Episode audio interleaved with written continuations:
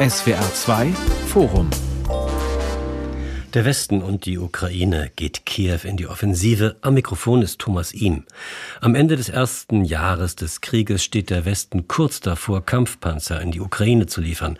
Damit erhöht sich die Kampfkraft des überfallenen Landes. In Deutschland entscheidet sich derweil, welche Taten nun dem Wort von der Zeitenwende folgen. Der neue Verteidigungsminister Boris Pistorius muss die Bundeswehr von der Bürokratie befreien und zum Kampf bereit machen. Wird 2023 das Jahr, in dem die deutsche Regierung ihre Zögerlichkeit ablegt, kann die Ukraine die russische Armee weiter zurückdrängen. Es diskutieren hier im SWR2 Forum Dr. Manfred Sapper, er ist der Chefredakteur der Zeitschrift Osteuropa. Dr. Ulrike Franke, Senior Policy Fellow am European Council on Foreign Relations einer Denkfabrik und Katharina Mischenko, sie ist Autorin und Publizistin aus Kiew. Frau Mischenko, wir alle in dieser Runde haben unser Leben trotz des Krieges mehr oder weniger so weiterleben können wie gewohnt. Bei Ihnen ist es anders. Sie und Ihr Kind und Ihr Mann. Sie leben seit einem Jahr mit dem Krieg. Ihre persönliche Existenz ist unmittelbar betroffen und bei uns sind es die Preise für Energie und Lebensmittel. Wie kommen Sie eigentlich damit klar, dass Sie hier in Deutschland unter Deutschen mit Leuten zusammenleben, die eigentlich trotz des Krieges ein recht sorgloses Leben führen? Ich lebe hier mit äh, Deutschen gut. Ich bin vor allem im Dialog mit denjenigen, die sich auch professionell mit der Ukraine, mit äh, dem Thema Osteuropa beschäftigen. Deshalb haben wir immer gemeinsame Themen und ich glaube, es gibt äh, heutzutage genug Wissen und genug Verständnis, was in der Ukraine passiert. Äh, diese Erfahrung ist natürlich sehr speziell und ich weiß selbst nicht, als Person, die schon ziemlich lange hier ist, ob ich alles verstehen und alles teilen kann, was die Menschen in der Ukraine heute erleben. Ich kann nur vermuten, was das bedeutet. Aber wichtig, glaube ich, ist nicht die gemeinsame Erfahrung, sondern ein gemeinsames Verständnis, dass dieser Krieg äh, ja, beendet werden muss und dass äh, die Ukraine unterstützt werden muss in ihrem Kampf.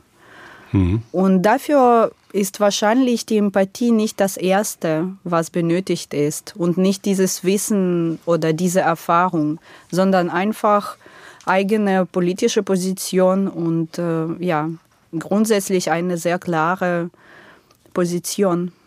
Herr Sapper, die EU ist seit Mitte, äh, die, nein, die EU, die Ukraine, sie ist seit Mitte äh, Juni letzten Jahres offiziell Beitrittskandidat der Europäischen Union. Das ist ein wichtiges Signal für die Ukraine, aber es ist auch eines für Europa. Die Zögerlichkeiten der Bundesregierung und das mühselige Prozedere rund um die Kampfpanzer, das wirkt wenig enthusiastisch. Was müsste denn passieren, damit Deutschland und Europa die Ukraine wirklich als Bundesgenossen wahrnimmt?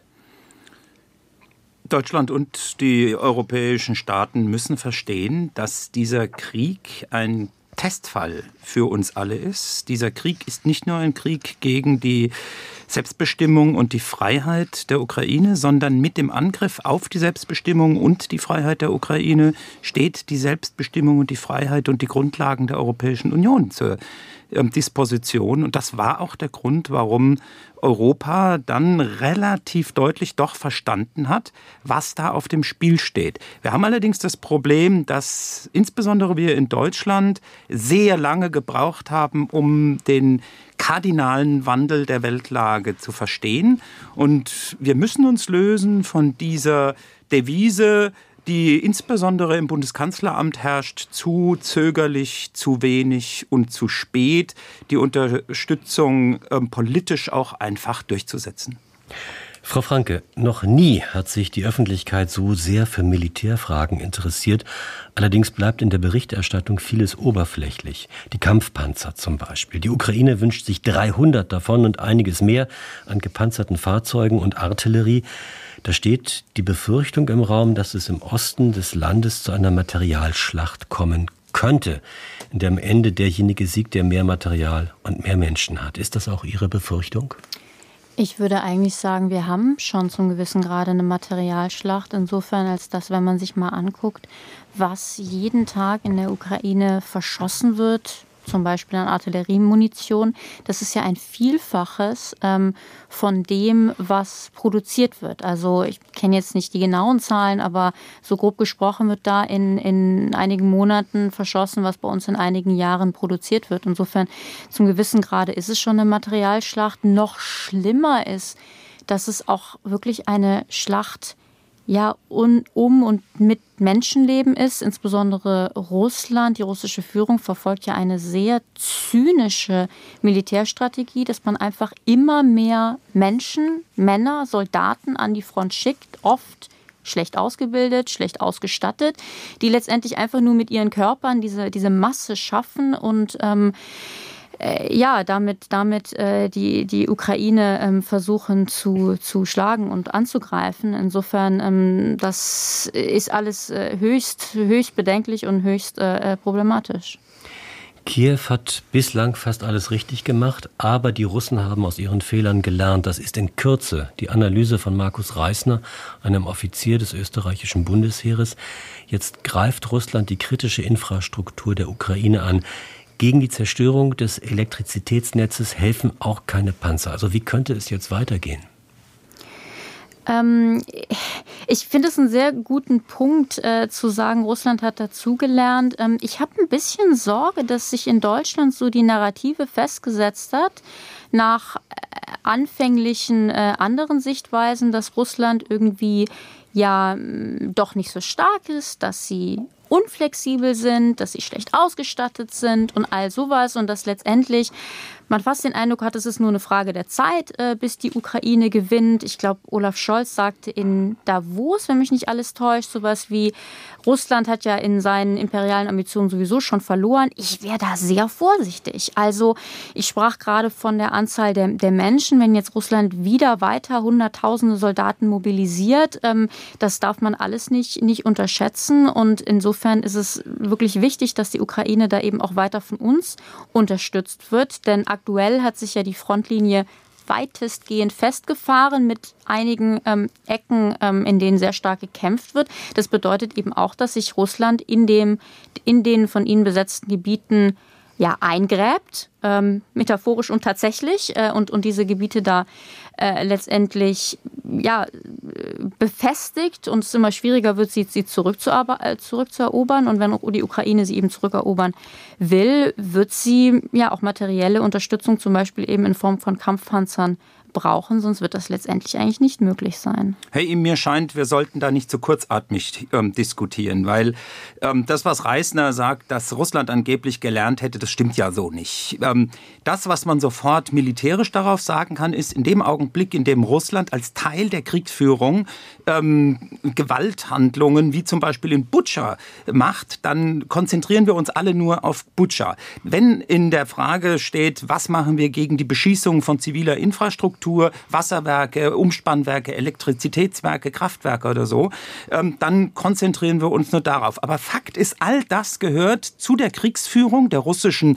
ähm, Militärführung, systematische Kriegsverbrechen zu begehen. Und man muss überlegen, wie kann man militärisch diese Kriegsverbrechen ähm, unterbinden. Und dann heißt das, dass man Luftabwehr stärken muss, dass man Patriots liefern muss, dass man die Möglichkeiten, die auf Seiten der anderen Staaten existieren, zum Beispiel Drohnen abzufangen, der Ukraine zur Verfügung stellen muss. Und wir haben es hier damit zu tun, dass ein mittlerweile bald in den zweiten, ins zweite Jahr gehender Krieg mit allen militärischen, angeblich sauberen, aber vor allen Dingen schmutzigen Methoden geführt wird. Und dagegen hat man sowohl eine ähm, militärische Antwort als auch, das wurde ja in den letzten Wochen und Monaten sehr deutlich gemacht, durch die zur Verfügungstellung von Generatoren und ähm, einfach technischer Hilfe auch, die Überlebensfähigkeit der Gesellschaft in der Ukraine, die sich so schnell nicht kaputt machen lässt, wie wir seit einem Jahr mit Bewunderung beobachten können, zu stärken.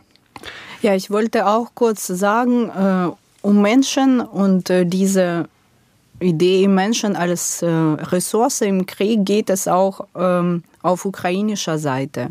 Und äh, es ist eine, ein ganz wichtiger Punkt äh, bei der Wa Waffenlieferung. Je länger wir warten, bis all die Waffen, vor allem für die Artillerie geliefert werden, desto mehr muss diese menschliche Ressource verbraucht werden, damit diese Front auch hält, so wie sie ist. Das klingt, das klingt also in diesem technokratischen äh, Sprachgebrauch fast schon zynisch. Menschliche ja. Ressource verbraucht. Sie, Sie sprechen davon, dass einfach zu viele ukrainische Soldaten, Soldatinnen irgendwann tot sind und Aber dann sich nicht mehr wehren können. Ja, das ist äh, die Logik des Krieges und das ist auch die Logik, äh, die alle verstehen. Aber irgendwie äh, können wir jetzt im Studio über die Menschenleben sprechen und dann gibt es wieder diese Verzögerung mit der Lieferung. Und äh, ich wollte noch mh, hm, eine Zahl benennen oder so eine quantitative ähm, ja, Tatsache dieses Krieges, das, was heute benötigt wird an Waffen, was unsere Soldaten sagen und so, kriegen wir wahrscheinlich, wenn alles gut läuft, in einem Monat oder sogar mehr. Mhm. Das heißt, es gibt diese permanente Verzögerung. Aber Sie sehen ja, die Frontlinie bleibt einigermaßen so, wie sie war, seit Monaten. Und äh, es gibt einen Preis dafür. Und das sind leider heute menschliche Leben. Und das ist äh, eine Art Kompromiss ja, oder ich weiß nicht, wie ich das ähm, ja. beschreiben kann. Irgendeine Art äh, Status quo, das wir heute haben. Und äh, äh, diese Waffen werden weiter diskutiert. Es geht langsam äh, immer wieder voran, aber diese schreckliche Tatsache bleibt. Jeden Tag halten die Menschen mit ihren Körpern, genauso wie äh, die Russen massenhaft dahin reingeschmissen werden, halten die Ukrainer mit ihren Körpern diese Frontlinie. Und das ist ganz schrecklich. Das macht diesen Krieg auch sehr irgendwie untechnologisch, obwohl der auch hochtechnologisch ist. Vor allen Dingen würde ich auch sagen, dass Russland genau darauf spekuliert. Ne? Also ähm, Russland weiß eben genau, dass der Ukraine im Zweifelsfall irgendwann die Soldaten ausgehen. Denn die westliche Unterstützung ist eben Material und das ist äh, gut und richtig meines Erachtens. Aber es werden eben keine westlichen Truppen in die Ukraine ge äh, geschickt, was ich auch richtig und verständlich finde, denn da würden wir von einem Kriegseintritt sprechen von den westlichen Staaten und der NATO und einer, einer Eskalation. Aber es bedeutet eben, dass Russland wirklich darauf spekulieren kann, dass sie letztendlich mehr, mehr Soldaten haben. Und das ist natürlich ähm, ja extrem zynisch und extrem tragisch, aber leider dem, dem wir uns hier gegenüber sehen. Und ich finde diesen Punkt mit der Verzögerung, ähm, den Frau Mischenko gerade angesprochen hat, noch ganz wichtig, denn ich habe auch immer den Eindruck, wir reden in Deutschland es wird immer so ein bisschen so suggeriert nach dem Motto, wenn wir jetzt entscheiden, wir liefern Leoparden, dann können wir die da morgen hinschicken. Aber ja, die, die kommen ja erst in einem Jahr möglicherweise an. Also wir reden hier von, es kommt so ein bisschen darauf an, wo die herkommen. Kommen die aus Beständen aus der, dem, der Armee, ob es jetzt Bundeswehr oder polnische Armee oder Spanisch ist oder wie immer, kommen die aus Industriebeständen, die vielleicht monatelang fit gemacht werden müssen. Über welche Zahlen reden wir hier eigentlich? Ähm, der, der Verteidigungsminister Pistorius hat ja gesagt, er würde hier quasi quasi prüfen lassen, was wir denn, was wir denn da haben. Vielleicht gab es auch schon eine gewisse Prüfung vorher, aber letztendlich ähm, ist es halt wirklich nicht so, selbst wenn jetzt morgen Herr, Herr Scholz entscheidet, dass wir zum Beispiel eben Leopard liefern, äh, die sind nicht übermorgen in der Ukraine. Die Marder, über die schon entschieden wurde, die sind ja auch noch nicht da. Und das muss man sich eben auch bewusst machen. Offenbar droht Putin jetzt nicht mehr mit dem Einsatz von Atomwaffen. Das hat er anfangs getan.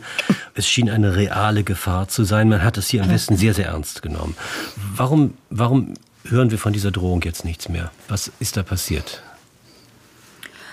Also ich würde nicht so unterschreiben, dass Putin quasi gar nicht mehr droht. Ähm, das ist jetzt nicht vom Tisch genommen worden. Es ist eigentlich mehr, dass diese nukleare Komponente doch immer noch so im Raum steht und diesen Krieg ja von Anfang an auch beeinflusst hat. Und das ja auch so, jetzt mal geopolitisch gesprochen, die große Gefahr ist, dass eben ja letztendlich Russlands als, als nukleare Macht ähm, ungestraft ein anderes Land angreifen kann und sich da Territorium einverleiben kann, weil man eben sagt, naja, es ist eine nukleare Macht und wir können da nicht dran gehen. Also insofern diese nukleare Komponente spielt auf jeden Fall eine, eine sehr große, eine sehr große Rolle. Es ist richtig, dass jetzt die direkte Gefahr aktuell nicht so groß scheint. Es wurde nicht mehr so sehr diskutiert.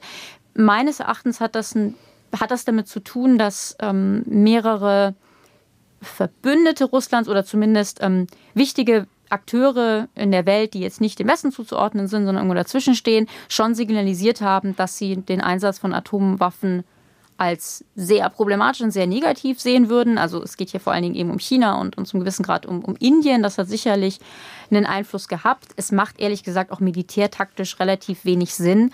Ähm, ich will es mal so beschreiben. Für Putin ist die Atomwaffe als Drohung relevanter, als sie tatsächlich einzusetzen. Aber naja, ich würde es weder zu sehr überzeichnen und sagen, wir müssen alles darunter stellen über diese Angst der, des Atomwaffeneinsatzes, aber ich würde eben auch nicht sagen, das ist jetzt vom Tisch und kein Thema mehr. Ähm, so ist es leider eben auch nicht. Und vor allen Dingen hat natürlich ähm, der direkte Kriegsgegner, nämlich die Ukraine, sich nicht abschrecken lassen. Also die Unterstellung der vier im Süden annektierten Gebiete ähm, unter den Nuklearschirm der russländischen Föderation sollte ja dazu dienen, die ukrainische Militärführung davon abzuhalten, in den Gebieten weiter Krieg zu führen. Und genau das Gegenteil ist passiert. Also Abschreckung funktioniert ganz offensichtlich bei denjenigen nicht, die entweder zur Sowjetunion gehört haben, haben oder aber zum Warschauer Pakt gehört haben, weil sie in dieser Hinsicht eine andere Rationalität hinter diesem Verhalten dechiffrieren und, zu, und zwar sagen, wir dürfen uns nicht einschüchtern lassen. Wir dürfen keine Angst haben. Angst ist das Instrument, mit dem ein kriminelles Regime versucht zu herrschen. Und die Folge davon war, dass das Gebiet Cherson ähm, gegen die militärische Drohung mit dem Einsatz von Nuklearwaffen von den ukrainischen Kräften immerhin zur Hälfte ähm, befreit wurde und jetzt wieder Teil der Ukraine ist. Und ich glaube, in dieser Hinsicht ähm, sind das die zwei Komponenten, also das, was Frau Franke gesagt hat, unbedingt und ähm, dass es militärisch on the ground eigentlich überhaupt keine ähm, Wirkung entfaltet hatte im ähm, Verhalten der Ukraine. Die baltischen Republiken oder Polen fordern robuste Antworten auf Russlands Aggression. Andererseits, in Ungarn will man sich eher raushalten. Wie kommt es eigentlich zu so unterschiedlichen Bewertungen und Reaktionen? Selbst hier in Deutschland im Westen eher eine große Solidarität für die Ukraine, in den östlichen Bundesländern eher Zurückhaltung. Weil die Erfahrung der Polen und der Balten von systematischer Zerstörung der eigenen Souveränität ge ähm, geprägt war. Diejenigen, die mit der Sowjetunion oder mit Russland ähm, ihre eigene Souveränität ähm, verloren hatten, ob das 1968 die Tschechen waren, ob das 1970 oder 1980 oder 1939 die Polen waren, 41 die Balten, die haben alle sofort mit Solidarität reagiert als am 24. Februar ähm, die Truppen in dem großflächigen Krieg ähm, gegen die Ukraine ähm, in Gang gesetzt wurden. Und die Besonderheit an der Rolle von ähm, Orban besteht darin, dass er sich schizophren verhält. Eigentlich hat auch die ähm, ungarische ähm, kollektive Erinnerung des Jahr 1956 sehr gut präsent, aber gleichzeitig ist er derjenige, der ähm, mit seinem antiliberalen, anti-EU-Kurs versucht, ähm, besondere Konditionen in Bezug auf Ölkauf, auf Gas oder so, auf die Atomkraftwerkserrichtung in Ungarn herauszuhandeln. Und deshalb hält sich Orban in der Hinsicht zurück. Aber gleichzeitig spielt er ein Doppelspiel, weil eine Sache ja doch auch auf der Habenseite der Europäischen Union ähm, steht. Seit ähm, dem Abschuss der ähm, Passagiermaschine am 17. Juli 2014 muss jedes halbe Jahr einstimmig von allen Mitgliedstaaten der Europäischen Union die Sanktionen verlängert werden. Die Sanktionsregime werden einstimmig verlängert und das ist sehr, sehr bemerkenswert. Das hat Putin, das hat das russische Regime nicht erwartet. Das ist ein relevanter Teil der, des Fehlkalküls, dass der Westen tatsächlich geschlossen gegen diesen Krieg gegen die Ukraine steht. Da hat er ähm, damit gerechnet, dass ähm, Orban und ähm, unter Umständen andere, ob das die Griechen oder Teile der Italiener waren, sich anders verhalten würde. Und dieses Kalkül ging nicht auf. Im SWR2 Forum reden wir wieder einmal über den Krieg in der Ukraine mit äh, Manfred Sapper, Chefredakteur der Zeitschrift Osteuropa, Ulrike Franke von der Denkfabrik European Council on Foreign Relations und der Autorin und Publizistin Katharina Mischenko. Frau Mischenko, es fällt nach wie vor schwer, sich den Krieg als eine Realität vorzustellen, der man nicht entfliehen kann. Als Flüchtling hat man da keine Wahl. Sie schreiben, Sie verlegen in einigen Wochen, publizieren Sie ein weiteres Buch aus dem Nebel des Krieges, wird es heißen. Erzählen Sie uns bitte ein bisschen davon. Es ist ein Buch, ähm, das äh, beim Sokam Verlag erscheint. Äh, das habe ich herausgegeben, gemeinsam mit äh, Katharina Rabe, Lektorin des Verlags. Und es wird ein Sammelband sein mit Texten, mit Essays vor allem eine Art Zwischenreflexion dieser Kriegserfahrung aus ganz unterschiedlichen Perspektiven, auch aus der deutschen Perspektive am Ende des Buches. Und da schreiben Journalistinnen, Künstlerinnen, äh, Schriftsteller, Schriftstellerinnen darüber, was das heißt, äh, zu flüchten, zu bleiben, zu kämpfen, äh, zu retten, was das für Frauen bedeutet, die mit ihren Kindern das Land verlassen müssen, äh, was das für die Umwelt heißt, äh, für die ja, Imagination, für was Propaganda mit Menschen machen kann, was die Gefangenschaft, die Kriegsverbrechen mit der Gesellschaft tun und wie die Gesellschaft damit umgeht. Ja, was Urbizid ist, Tod, ganz schreckliche Wörter, alles ukrainische Erfahrung heute. Ich hatte ja die Chance, eine Leseprobe zu bekommen und ich muss sagen, es ist eine ziemlich schwierige Lektüre. Es ist bedrückend, das zu lesen. Wo ist da ein Moment der Hoffnung oder, oder das Momentum, das die, einen die Resignation überwinden lässt? Ich glaube, im Moment der Hoffnung ist, ähm, muss man in sich selbst suchen. Nach der Lektüre muss man für sich klar machen, was kann man dagegen tun? Was kann ein Mensch dagegen tun? Ein Bürger als Teil, ein Teil der Gemeinschaft oder der Gesellschaft. Und da kann man die Hoffnung sehen, glaube ich. Äh, heute, äh, ich fand das auch ganz wichtig an dem Buch, wenig Bewunderung dazu haben für die Tapferkeit der Ukrainer, für ihre Resilienz. Denn es ist nur eine Seite und die andere Seite ist etwas ganz Schreckliches, was gar nicht so einfach ja, auszudrücken ist, was erst jetzt äh, ja, irgendwie versprachlicht wird, wahrscheinlich auch teilweise in dem Buch. Und ähm, ja, die Realität ist unerträglich. Und äh, diese Unerträglichkeit muss man aus meiner Sicht nicht verdrängen, nicht schöner machen irgendwie, nicht verschweigen, aber akzeptieren und aus dieser Position der Akzeptanz zu überlegen, was ist zu tun. Und da ist ganz wichtig, auch ehrlich mit sich selbst sein und mit dieser Unerträglichkeit. Und dann kann man richtige Entscheidungen treffen. Wir haben vorhin schon mal über den Faktor Zeit gesprochen. Sie nennen es jetzt die Unerträglichkeit. Wenn man sich mit dem Thema des Ukraine-Krieges beschäftigt, dann ist es, glaube ich, ein vollkommen normaler Impuls, wenn man zu der Idee kommt, da muss doch endlich einer etwas machen. Und damit sind wir wieder bei der Innenpolitik, damit sind wir bei der deutschen Bundesregierung und Olaf Scholz und der Suche nach Erklärungen.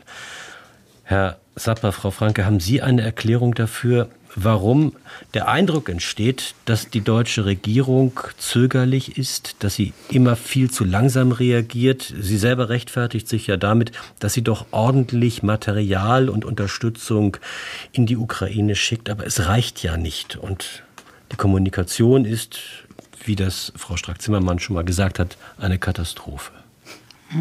Also die Kommunikation ähm, der Bundesregierung in den letzten Wochen und Monaten, ähm, was ihre Positionierung und eben auch ihre Hilfe für die Ukraine angeht, ist in der Tat katastrophal. Und wenn Sie fragen, wie kann es denn sein, dass der Eindruck entsteht, dass die Bundesregierung zögerlich ist, das liegt daran, dass die Bundesregierung zögerlich ist. Ähm, das ist kein falscher Eindruck.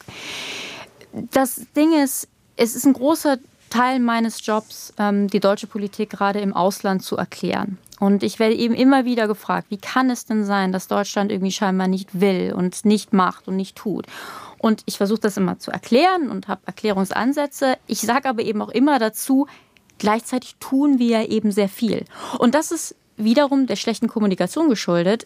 Deutschland ist ja einer der wichtigsten Unterstützer der Ukraine in der finanziellen Hilfe, in der humanitären Hilfe, auch in der militärischen Hilfe. Wir sind der, der viertgrößte Lieferant ähm, auch von eben militärischem Equipment nach den amerikanischen, äh, nach den Vereinigten Staaten, nach, den, nach Großbritannien und den EU-Institutionen. Und EU-Institutionen sind natürlich auch ein großer Teil ähm, äh, von Deutschland ähm, finanziert. Insofern, Deutschland tut sehr viel und das ist sehr wichtig und wir reden da auch nicht nur irgendwie ähm, von unwichtigen Dingen. Ähm, es, es geht hier auch wirklich gerade im militärischen Bereich um Systeme, die wahnsinnig wichtigen Einfluss auf dem, auf dem Schlachtfeld auch haben. Ähm, das IRIS-T, Flugverteidigungssystem. Ähm, jetzt haben wir die, jetzt haben wir die Marder, die Panzerhaubitze 2000. Also das sind alles extrem wichtige Systeme. Das Problem ist nur, durch die Art und Weise, wie die Bundesregierung die Politik in den letzten Monaten gemacht hat, hat es immer so der Eindruck entstanden, dass wir erst dann reagieren, wenn der Druck von außen so hoch geworden ist und, und wenn wir quasi gar nicht mehr anders können und wenn eben alle schon 20 Mal gefragt haben und dann bewegen wir uns. Und das ist ja extrem ähm, äh, schlechte Politik letztendlich ähm, aus Berlin und auch so ein bisschen ähm, unnötig, denn ich würde schon sagen, wir, wir tun sehr viel für die, für die Ukraine, das ist richtig. Ähm, ich bin der Meinung, dass jetzt die Leoparde ähm, auch eine, eine, große Rolle spielen und dass sich da auch was bewegen sollte. Aber ähm, das, das, das ist immer ein bisschen ähm, schwierig, das auch im Ausland äh, zu erklären, dass es eben nicht so ist, als würde Deutschland irgendwie da nur bremsen. Äh, Im Gegenteil, es, es, wird eigentlich auch sehr, sehr viel getan. Ich glaube, es hat ähm, viel grundlegendere Ursachen. Wir haben in Deutschland eine politische Kultur, ähm, auf die wir durchaus auch stolz sein kann, ähm, wie aus einem hochmilitarisierten kriminellen Regime während des Nationalsozialismus innerhalb kürzester Zeit eine Zivilmacht wurde. Und diese Zivilmacht-Idee hatte eigentlich das gesamte politische Spektrum vertreten. Und ähm, es gibt eine Prägung, in der wir aufgewachsen sind. Jeder Krieg ist schlecht, weil wir diejenigen sind, die mit der Tradition des Angriffskrieges, ähm, den die Deutschen selbst geführt haben, aufgewachsen sind. Und all diejenigen, die auf einer anderen Seite den Krieg erlebt haben, nämlich auf der Seite des Verteidigungskrieges, die haben eine hohe Legitimität ähm, bei der Bewertung des Krieges. Also die Polen verstehen selbstverständlich, dass es einen Unterschied gibt zwischen Angriffskrieg und Verteidigungskrieg. Deshalb sind sie mit absoluter ähm, Sicherheit, und zwar über das gesamte politische Spektrum, immer der Meinung, dass derjenige, der angegriffen wird, auch militärisch angegriffen wird, die Unterstützung braucht. Damit ist in diesem gesellschaftlichen Teil ähm, Polens, aber auch in den baltischen Staaten einfach mehr Empathie für das Opfer da. Es fehlt einigen Leuten einfach an Empathie für denjenigen, der angegriffen wird.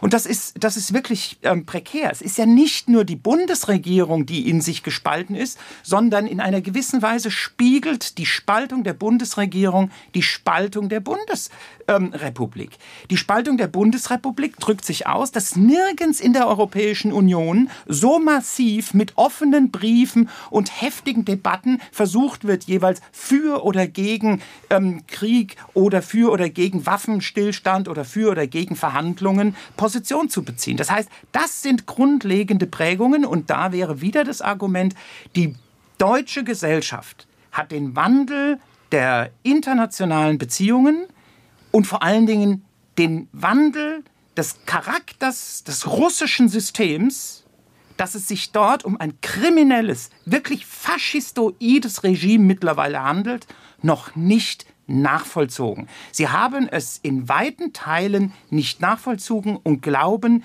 sie hätten es immer noch mit einer rationalen Politik zu tun, so wie es während der Zeit der Entspannung mit der Sowjetunion möglich war. Bis heute, Ja. Wenn ich das kurz zuspitzen ja. darf, also wer keine Waffen liefern will, dem fehlt es an Empathie für die Ukrainer. Wenn ich Ihre These so einmal verdichte, sehen das die Damen auch so, Frau Mischenko, Frau Franke? Ich glaube, da gibt es noch ein ganz wichtiges Stichwort, Russland. Äh, und äh, Liebe für Russland ist auch etwas, was ähm, für Deutschland wahrscheinlich besonders ist in dem äh, allgemeinen Kontext. Aber da frage ich mich, ähm, Manfred hat gerade das sehr gut beschrieben, ein Land mit der Erfahrung des Angriffskrieges und eines faschistischen Regimes, äh, auch eines kriminellen Regimes. Das ist ja äh, alles, was heute über Russland geschrieben und gesagt wird. Und es ist für mich wirklich ein Rätsel, wie ein Land mit so einer starken und beeindruckenden äh, Vergangenheitsbewältigung und auch die, wirklich diesem zivilen Konzept und ähm, antimilitaristischer Position, wie kann so ein Land so, äh, ja, das äh, Spiegelbild, sein eigenes Spiegelbild aus der Vergangenheit nicht sehen mhm. und darauf nicht reagieren, darauf erstmal so erstarren und einfach das, ja, und einfach dazu einfach schauen und äh, nicht imstande sein, schnell äh, zu, ja, schnell dagegen zu kämpfen. Denn das ist genau die äh, Lehre, die ich, ich war mir immer sicher, das ist die wichtigste Lehre Deutschlands. Und ich habe wahrscheinlich auch deshalb so gerne Deutsch gelernt und habe hier auch sehr gerne gearbeitet, weil ich wusste, das ist ein Land, das nach so einer blutigen Geschichte Antifaschismus gelernt hat und verinnerlicht hat. Und äh, deshalb, deshalb ja, war ich mir sicher, dass so ein Land auch eine klare Position bezieht, sofort. Denn wer sonst kann das erkennen und schnell agieren, wenn nicht die Deutschen? Hm. Aber da läuft etwas schief. Also meines Erachtens ist eigentlich die Position, jetzt keine Waffen zu senden, letztendlich unterlassene Hilfeleistung in der aktuellen Situation. Denn die Ukraine hat jedes Recht, sich zu verteidigen gegenüber einem illegalen, völkerrechtswidrigen Angriffskrieg. Sie hat das Recht nach der UN-Charta und sie hat das Recht nach jeder moralischen äh, Regel. Und das ist auch wirklich in keinster Weise ähm, umstritten. Ich glaube, was ganz wichtig ist, was, was bei Herrn Sapper auch vorhin so anklang, wir haben in Deutschland so gewisse Dinge verinnerlicht, vor allen Dingen auch den Spruch, Waffen sind nie die Lösung. Ähm, und tun uns jetzt, also als deutsche Gesellschaft, wenn ich es jetzt verallgemeinern darf, ähm, sehr schwer, von dieser Logik wegzukommen, weil wir irgendwie so verinnerlicht haben, Militär und, und Krieg ist böse und schlecht, eben aus dieser Angriffskrieg-Logik heraus.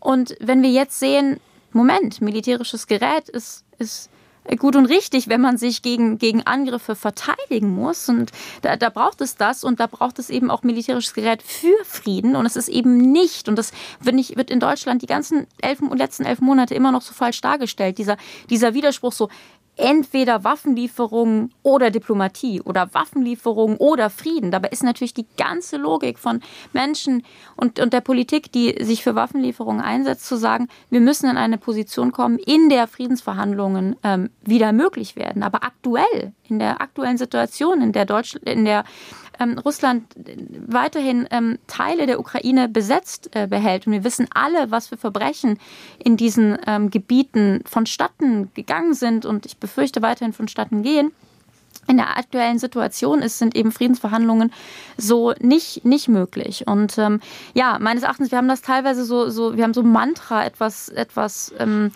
unhinterfragt ver, ver, ja. verinnerlicht und sagen jetzt, Waffen sind nicht die Lösung. Es gibt ja auch die These, dass das Ganze einfach nur ein Missverständnis ist, dass man einfach nicht wirklich trennscharf unterschieden hat zwischen der Sowjetunion und Russland. Und in dieser Betrachtung rutscht einfach die Ukraine unten durch als irgendwie ja so ein Anhängsel von Russland und nicht als ein eigenständiges, sehr, sehr großes und bedeutendes Land. Mag so sein.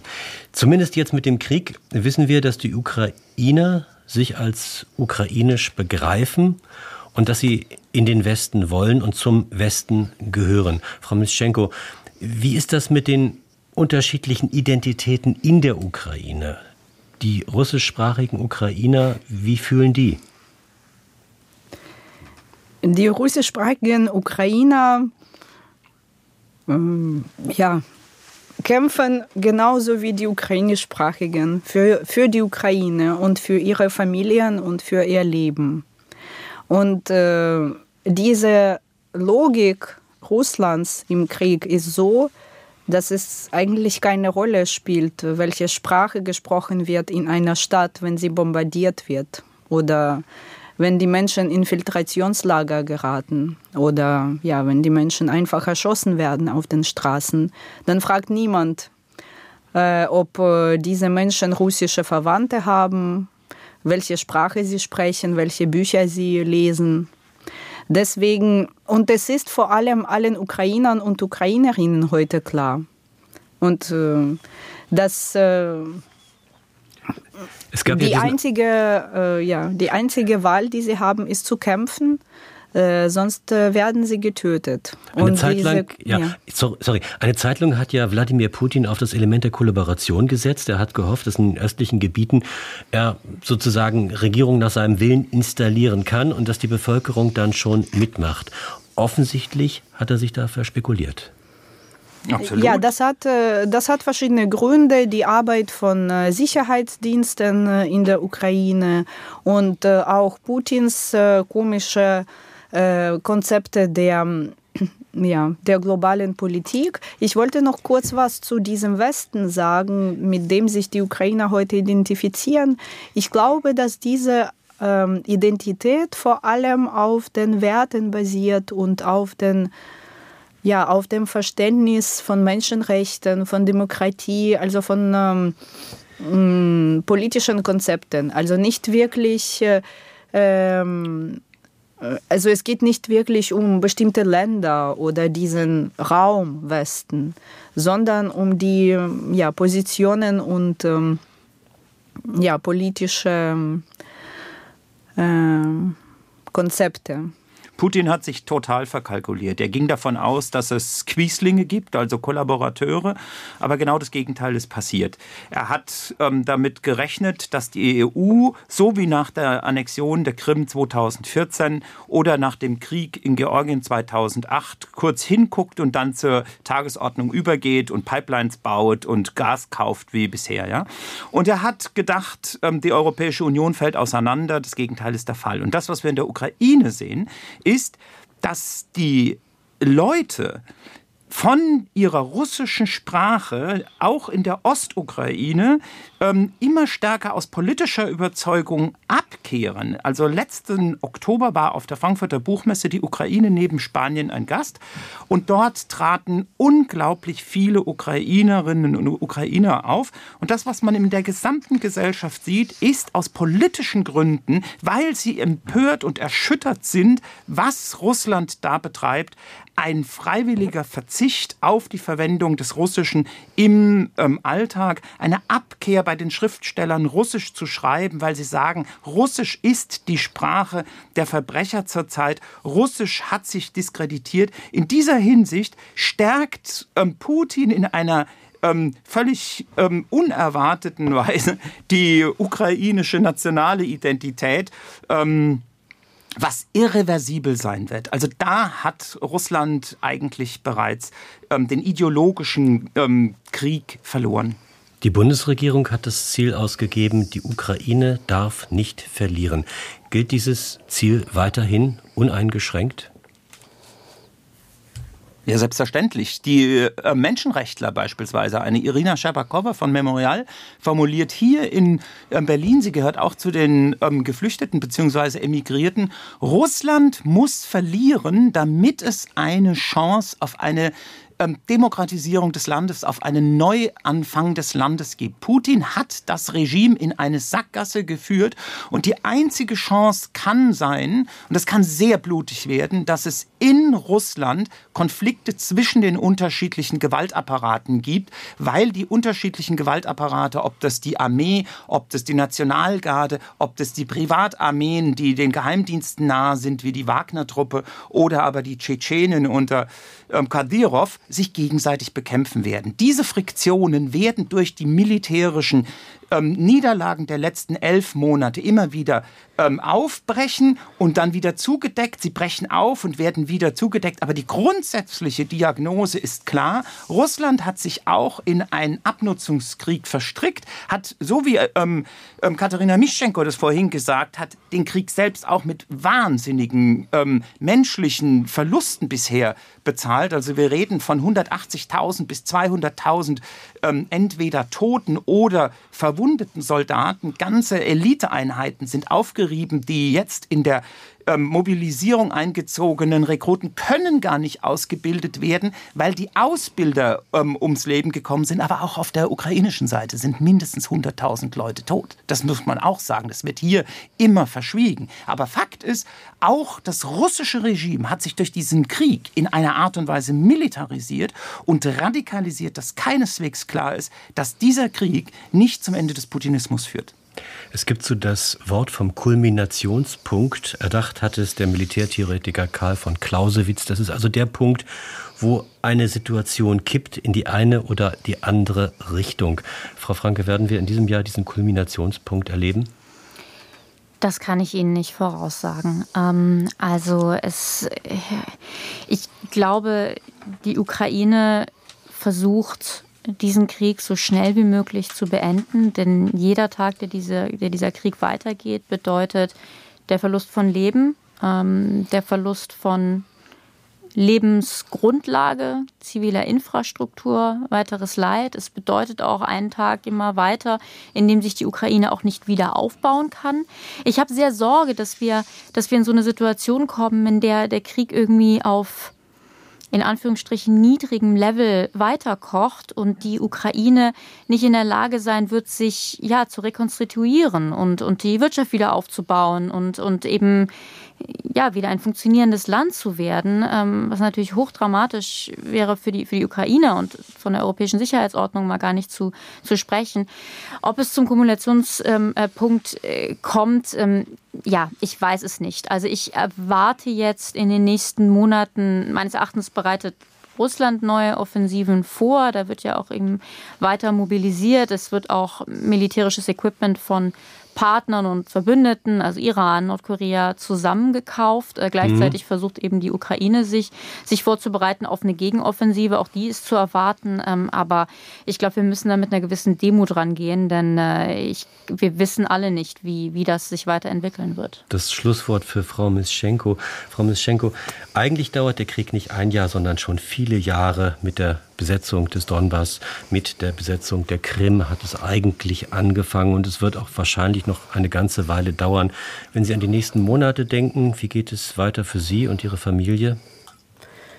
Für mit mir wird alles gut sein. Da mache ich mir keine Sorgen. Ich mache mir eher Sorgen wirklich äh, um mein Land und um diese ja, permanente Verspätung. Und ich glaube, ja, das muss man endlich verstehen. Es gibt keine Zeit mehr für diese Verzögerungen. Und dann gibt es wahrscheinlich irgendwann diesen Höhepunkt. Der kommt nicht von selbst. Ich meine diese Kulmination.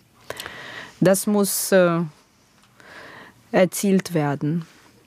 Äh, mit, äh, maximal, max, mit minimalen Opfern.